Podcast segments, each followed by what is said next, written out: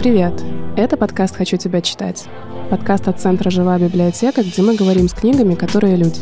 Их истории часто похожи на настоящие детективы и приключения. Их опыт, идентичности или взгляды многим кажутся необычными или непривычными. Возможно, вы уже знаете, что меня зовут Оля, и сегодня ко мне присоединится моя коллега по живой библиотеке, тоже Оля. В августе этого года Оля стала волонтеркой в очень специфическом месте, которое наверняка не только одно меня пугает, на Крестину. И она готова поделиться своим опытом. Привет, Оль. Как ты? Привет, жива. А расскажешь несколько слов о себе? Я не умею рассказывать о себе, не люблю. Если в контексте волонтерства, классическая безработная, которая почему-то не все равно, что происходит. Сейчас активно, ну, занимаюсь в основном только тем, что волонтерю а чем ты занималась до волонтерства? Работала, болела, страдала, училась, ленилась. Как долго ты принимала решение о том, чтобы начать волонтерить на Крестина? Я в какой-то момент даже разложила свой собственный путь, потому что началось все не с волонтерства, началось все с того, что я была наблюдателем на своем избирательном участке. После этого вернулась в Минск. Здесь были несколько женских акций, э, я тоже в одной из них поучаствовала. Ну и как-то по нарастающей все шло. Участвовать в акциях э, выходных, воскресных и так далее в какое-то время, да, но мне не всегда позволяет часто здоровье. Я не могу так активно ходить, бегать, перемещаться, успевать за общим темпом. Ну, в общем, в какой-то момент я поняла, что просто ходить э, физически меня как-то, возможно, успокаивает, но морально это не дает мне ни ощущения помощи, ни спокойствия, ни какого-либо, ну, не особо затраты, только дает ощущение того, что я не одна, нас много.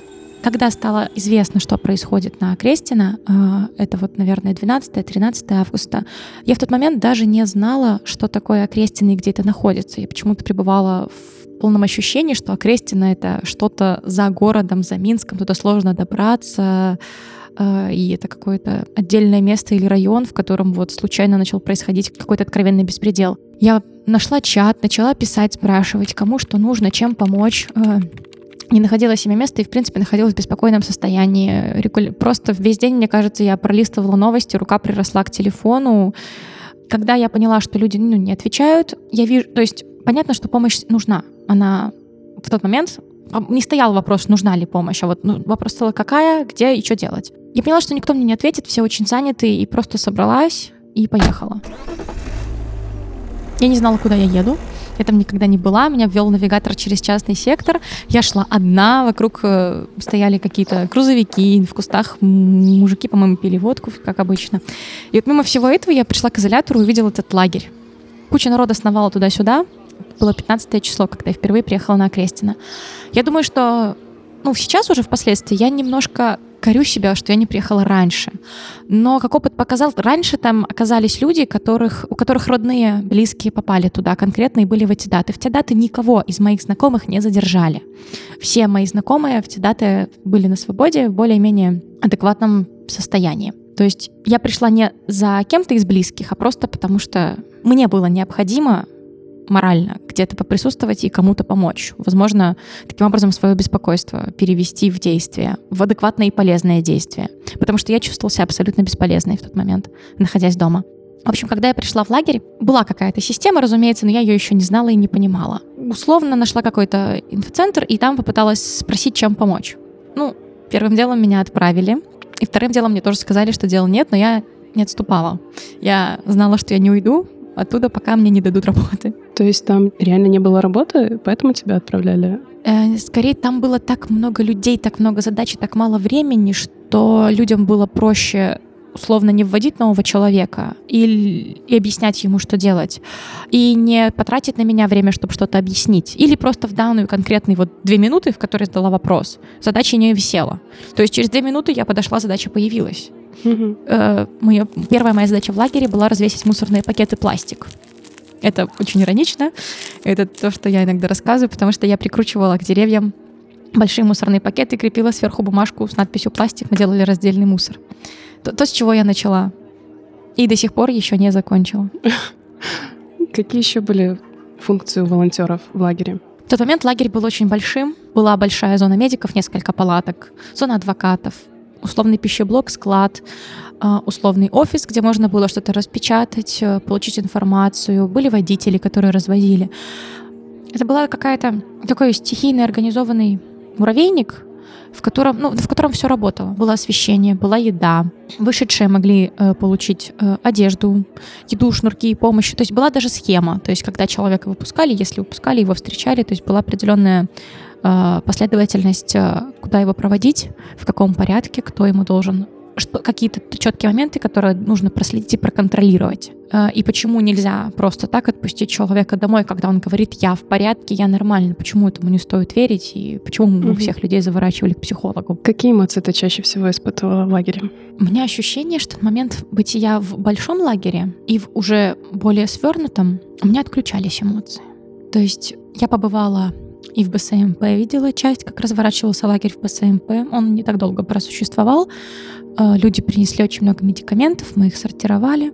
Я побывала в лагере, ну, то есть была в основном времени в самом лагере на Окрестина. Я помню, что у меня не было времени задумываться, какими эмоциями я это проживаю, потому что всегда было очень много дел, всегда были задачи, которые нужно было решить. Либо ты всегда мог эту задачу себе сам организовать, когда ты видел, что она есть. Не было такого человека, который ходил в лагере и раздавал задачи. Не было никаких условно отделов, которые контролировали что-то, которые тебе бы сказали, э, иди, постой там, иди убери то. Ты сам шел, видел полную мусорку и мог либо убрать эту мусорку, либо спросить у того, кто обычно ее убирает. Ты... Были конкретные позиции, на которых люди находились, но действительно э, эмоционально это проживать. Я для себя поняла, что если я буду эмоционально погружаться в каждую историю, которая там происходит, я просто нас, нас напросто не смогу помогать я просто уйду в эмоциональное проживание и не смогу эффективно никаким образом здесь помочь людям. И если я могу а как-то немножко абстрагироваться, не в том плане, что э, стать э, безразличной и обесценить то, что происходит, нет, в том плане, что просто не пытаться проживать эти эмоции здесь и сейчас, что я смогу более эффективно там существовать и выполнять больше задач, и смогу нормально общаться с родными. Общение с родными сразу и общение с родными после — это вообще самый сложный аспект. Что ты имеешь в виду под сразу и после? Я имею в виду общение с родными в большом лагере. Mm-hmm. Тогда их было не так много там. Тогда знали люди, что там лагерь, не знали, кого и когда отпустят, и там в основном были волонтеры. Э, скорее, общение с родными, когда лагерь стал уже поменьше, и когда люди приезжали сразу после задержаний. То есть э, очень много всего нужно рассказать, очень много чего нужно объяснить и успокоить. Весь конец августа сентябрь очень много беспокойств родных в плане э, насилия, в плане что внутри, как происходит, бьют или не бьют. Несколько недель я начинала свой диалог с родственниками просто с фразы. Во-первых, давайте сразу скажу, там не бьют. Я не знаю, что происходит в других местах сейчас, но вот за эти два здания, которые за моей спиной, я могу вам ответственно сказать, что там сейчас людей не бьют. Лагерь находился там круглосуточно волонтеры тоже находились, многие круглосуточные. А что было самым тяжелым в твоей работе? Это когда тебе говорят, что что ты там делаешь, зачем ты там, или это все неправда. Самое тяжелое — это сдержаться и не погрузить человека в ту эмоциональную яму, в которую ты можешь его погрузить. Просто сказать, видимо, тебе так легче жить, видимо, тебе легче об этом не думать и в это не верить. А ты пробовала когда-нибудь э, переубедить таких людей и показать э, фотографии, видео, подтвердить, что это было. Когда мы там находились посменно очень долго, не было времени даже листать новости. Я помню, что у меня день пролетал очень быстро и. Я не замечала, как приходил вечер. Были такие дни, когда меня условно отправляли домой, просто все, Оль, 11, уезжай, пожалуйста. Я не знала, то есть я не понимала, что вечер прошел, просто чувствовала себя эмоционально опустошенной. Я не пыталась никого переубедить, и не буду, мне кажется, пытаться просто потому, что сейчас очень много источников информации. У каждого первого, мне кажется, кто-то был задержан и видел это все изнутри. И у меня нет желания спора ради спора. Если человек до сих пор не знает или не верит, мой разговор ничего не изменит. Я просто могу сказать, что я там была, я это видела своими глазами. Ну, то, что я видела. Поэтому у меня есть свои причины.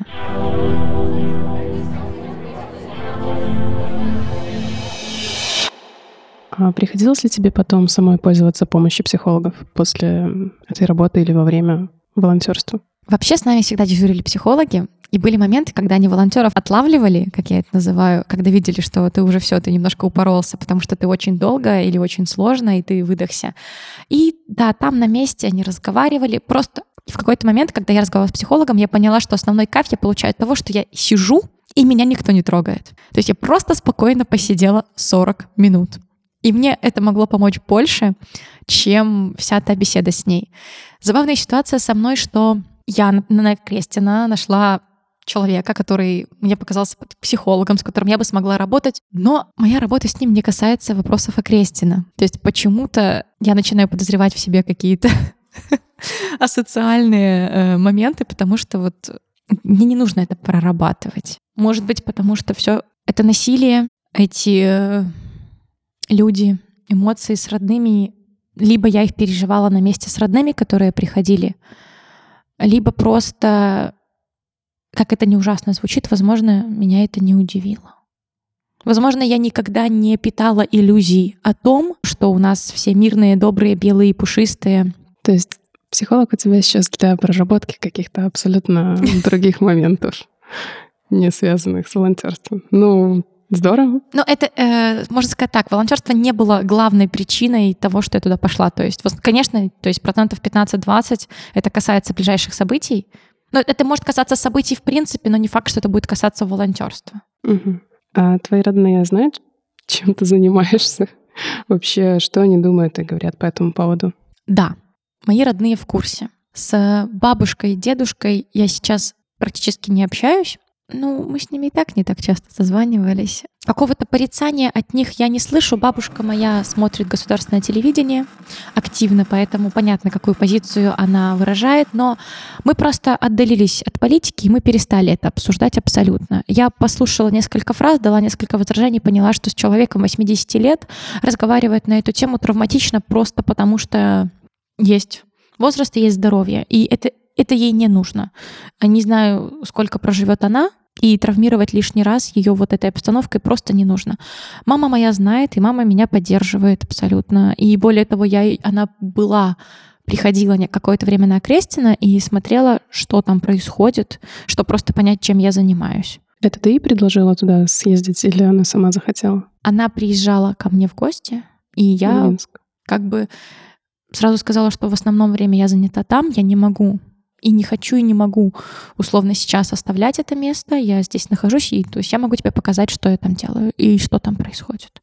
И какая была реакция мамы после того, как она там побывала? Я так думаю, что она немножко успокоилась.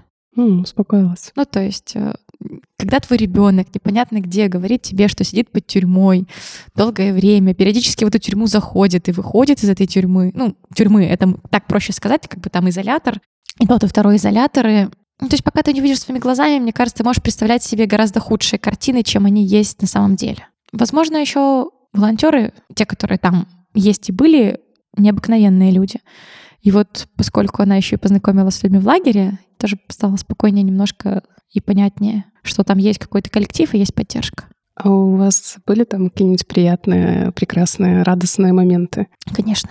Все это прожить спокойно и, в принципе, адекватно из всего этого выходить без чувства юмора э, без каких-то позитивных моментов просто невозможно. Во-первых, э, основное и самое главное и самое интересное было то, что мы все всегда обнимались. Когда ты приходил на смену, вы обнимались, здоровались друг с другом, э, и ну, были рады друг друга видеть. Когда я узнавала, кто и чем, как я говорю, кто ты в миру, кто и чем занимается в миру, когда я это узнавала, действительно необыкновенные люди. Очень много разных профессий, очень много разных профессий, даже если смотреть в иерархии разные должности у людей, это приятно. Это, это невероятно, да, как сейчас говорят.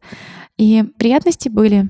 Например, мы в какой-то момент испекли большущий торт, притащили его и сказали, что у нас лагерь простоял здесь там месяц, давайте мы съедим торт. Мы не рады, что он там есть, мы не рады, что он вообще там необходим, но вот давайте просто съедим торт и немножко посмотрим друг на друга, что мы уже месяц с вами знакомы. Э, дни рождения. Как-то был момент, что был у человека день рождения, и тоже кто-то из наших спек торт, привез, и мы просто поздравили человека, устроим, и устроили ему небольшой праздник. И вы общаетесь с другими волонтерами, волонтерками вне Крестина? Образовались, разумеется, группы по интересам или группы тех, кто больше близок. Да, общаемся. Ну, своими уже какими-то группками. Если учесть, что мы до сих пор продолжаем приезжать, если учесть, что мы до сих пор там находимся, то мы общаемся и там, и, ну, и в рамках волонтерства, и вне их. А, насколько я знаю, сейчас а, лагеря там вот именно палаточного нету, да, на Крестина. А у вас как-то поменялись в связи с этим ваши обязанности, задачи? Да, обязанности поменялись. Более того, мы до сих пор выстраиваем рабочую схему того, как стоит м, работать. Мы говорим часто «работа», хотя это волонтерство, но это работа, и это вот, вот мы сами удивлялись э, словарю, который у нас там образовывается. В общем, а, мы а, четверг, в четверги происходит передача, мы там находимся и делим обязанности просмотр передач, проверка, комплектовка, помощь в заполнении актов, помощь э, в контроле очереди. Задачи поменялись, потому что у нас сейчас нет кухни как таковой, не нужно условно никого кормить, готовить, успокаивать. Практически никого э, мы не встречаем. И 24 часа на 7 мы там не находимся, потому что в этом действительно нет необходимости. К сожалению, многие люди уже знают, что делать, где искать, куда идти. Поэтому, слава богу, мы там сейчас не так необходимы в постоянном формате. А как долго ты планируешь волонтерить там еще? Однажды на такой вопрос я сказала, что пока хоть одна мама будет стоять под этими стенами, я отсюда не уйду. Ну, ей будет нужна моя помощь.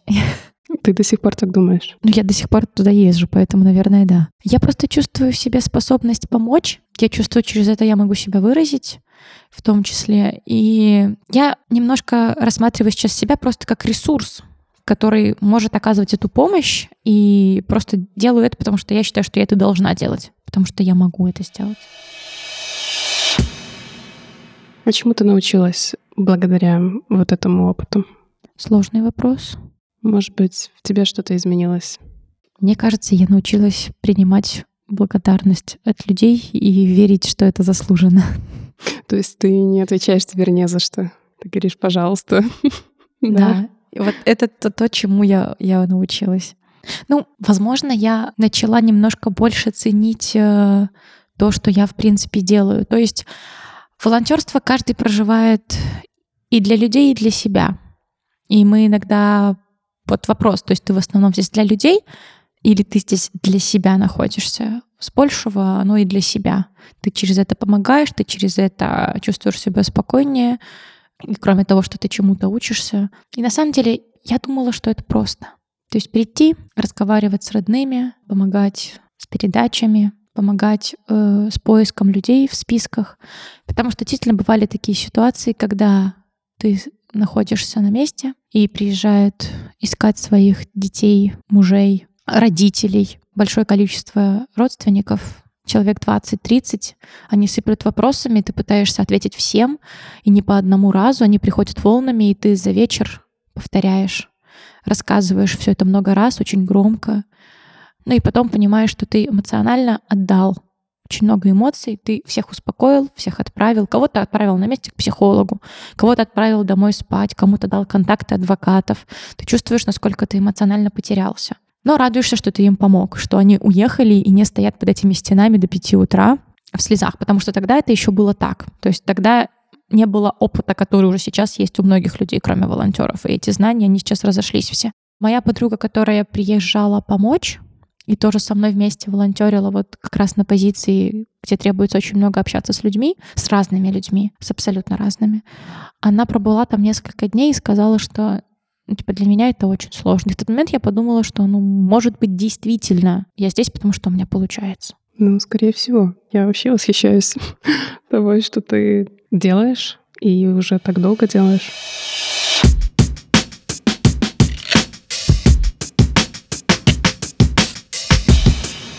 Когда мы с тобой сегодня встретились, ты пошутила, и мне показалось, что у тебя изменилось чувство юмора. Это правда? Смотря в какую сторону оно изменилось. Ну, какой-то стал немного другой после, после Окрестина. Острое, опасное, циничное. Мои друзья вообще меня упрекали, что я шучу постоянно про тюрьму.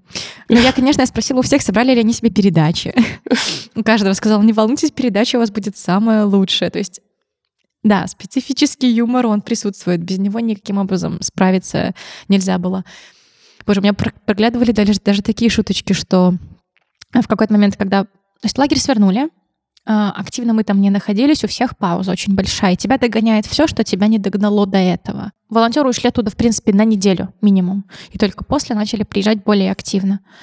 Ты все это проживаешь. А я как-то пошутила, что хочется уже туда самой заехать, ну, чтобы это все проверить, и чтобы родным говорить проверенную информацию с первых уст, а то я же все пересказываю, то есть люди вышли и рассказали. А, ну или хочется заехать, посидеть спокойно 10 дней хотя бы без новостей, чтобы не нервироваться. Такие смешные шутки. Еще были шутки, когда у нас задержали волонтеров, и он должен был выходить на дежурство, но он заехал на дежурство только в другую сторону. Чем ты хочешь заниматься, когда, когда это все закончится? Это как раз то, о чем я разговариваю с психологом. На самом деле хочется быть социально активной. Хочется не вернуться на ту же работу, не вернуться в ту же сферу. Этот накопленный опыт, который уже есть, который мне, возможно, доказал, что у меня есть силы и способности к чему-то, к тому, к чему я всегда шла. То есть работать в какой-то общественной сфере. Я думаю, что если все это закончится таким образом, я надеюсь, что мне не придется в быстром темпе выезжать из страны, как и половине страны, то я надеюсь, что будет очень много работы, очень много всего в сфере вот негосударственных организаций, некоммерческих организаций, что будет очень много всего в сфере образовательной, социальной. А если в будущем тебя позовут а, проводить экскурсии по Крестину, ты пойдешь? Не на постоянной основе. Я однажды застала полемику между родными. Вот находясь под воротами, они решили, что это самое лучшее место, чтобы обсудить, что же сделать с этими зданиями после. Кто-то предлагал взорвать и так далее, и так далее. Ну, я возмутилась такой нерациональной тратой ресурсов, в принципе, здания. Ну, вот как раз музейный какой-то комплекс, какой-то мемориал — это самое подходящее, мне кажется, если уж именно в контексте того разговора. Да, я не отказалась бы провести несколько бесед или лекций о том, что было. Еще есть такое интересное наблюдение. Сейчас много модных коллекций. Автозаки, значки, автозаки на футболочках, кофточках, значки и все такое. Вот для всего города автозаки зеленые, для меня они белые. И очень долгое время они были белыми, потому что из РОВД людей на Крестина привозят именно в белых автозаках. Интересно. Нет, когда очень много людей задержано и место, и нужны дополнительные ресурсы, то приезжают и зеленые, военные и перевозят иногда в серых. Но вот в какой-то момент я поняла, что для всех они зеленые, а для меня автозаки белые. Ну, когда все закончится, их можно вообще перекрашивать в ну, все цвета радуги и использовать для экскурсий по городу. Особенно те, в которых нет окон. Ой, блин, ужас. Это, вот это то, о чем ты говорила про мое чувство юмора, наверное, это оно. Может, да. Оль, если бы тебе нужно было выбрать, кем стать, привидением или собакой, кого бы ты выбрала? Привидение кота. Привидение кота. Я просто люблю котов, и поскольку нет варианта кота, наверное, была бы привидением кота. Почему? Чтобы не быть собакой. Что-то собакам, короче, не везет. У нас... Не, ну, привидение — это очень весело. Ну, привидению весело, остальным не очень. Ясно. Может быть, ты хочешь пожелать что-то тем, кто нас слушает, и вообще всем нам? Этот вопрос нужно было обдумывать заранее. Ну, думай. Мне просто есть еще одно воспоминание интересное. В один из вечеров нас постепенно отодвигали от э, территории двух этих зданий. Если вспомнить, в самом начале лагеря находился, люди прямо под дверями находились, и там были огромные очереди, потому что в самом начале еще задержанные забирали свои вещи, потому что с 12 по 15, когда люди выходили, это ж по 18, они выходили без вещей. Так много было людей задержано, что невозможно было рассортировать и найти их вещи. Акты были составлены, да, но понять, чье и где нельзя. И люди выходили без вещей, без телефонов и без шнурков. Просто в чем они были. Почему и так экстренно была нужна им помощь? Потому что что-то, куда ты пойдешь. То есть все это было около ворот. Сейчас очень сильно всех и родных сдвинули в аллею, в парк. Везде натянуты оградительные ленты, все клумбы спасены, не вытоптаны, слава богу. И в один из первых таких вот вечеров, когда нас отодвигали, я помню, что я в парке около лавочки рассказывала людям, что как. И это вот было какое-то театральное вещание, уже зная, что рассказывать, имея там десятиминутный конкретный текст по делу, люди шли партиями. Партия выстраивалась дугой около лавочки, и сначала рассказываешь им все это, они примерно понимают, что как, расходятся, подъезжают новые. Ты рассказываешь все это. И в процессе, пока ты заканчиваешь, подъезжают опять новые, они остаются, дослуживают тебя с самого начала. Это был какой-то такой вечер амфитеатра под желтым фонарем, когда ты вот такое грустное выступление под стенами изолятора. Что пожелать людям? Я хочу пожелать людям, чтобы когда они читали новости, у них не возникало в голове нецензурных мыслей. Чтобы люди, читая новости, могли спокойно выдохнуть и не мучить свою нервную систему, и не бояться каждое утро открывать ленту с новостями, что же еще произошло. Сколько человек заразилось ковидом, сколько человек задержали, и все ли живы из тех, кто был задержан. Спасибо, что ты согласилась поделиться этим опытом. Спасибо, что пригласила меня. С вами был подкаст «Хочу тебя читать». Спасибо, что слушали нас. Надеюсь, вам было интересно. И мы будем очень рады, если вы подпишетесь, поставите лайк или оценку в удобном приложении для прослушивания. Для нас, живой библиотеки, очень-очень важна ваша поддержка. Пока-пока. А как к вам относятся или относились э, сотрудники изолятора? Очень по-разному. Я не раз слышала от них вопросы, то есть сколько вы еще будете, не надоело ли вам здесь находиться, мы справимся и без вас, спасибо вам за вашу помощь, но мы справимся и без вас и так далее. Но при этом они все равно к нам обращались для того, чтобы мы каким-то образом э, контролировали толпу, родственников и так далее. Довольно терпимо, абсолютно нормальное общение. Они, в принципе, очень нормально общаются, адекватно, литературно, вежливыми словами. Многие родные выходили удивленные после передачи передать, что «А, они так нормально со мной поговорили, вежливо все приняли, все в порядке. Я так удивилась. То есть были такие моменты. Еще помню, э, в одном из диалогов я слышала, что, возможно, сотрудники думают, что нам всем за это платят. Что, приходя каждый день, они меня видели, когда не знали, что там каждый день по 12 часов, они думали, наверное, что мне кто-то оплачивает все это время препровождения. На самом деле нет но мы с ними об этом не разговаривали.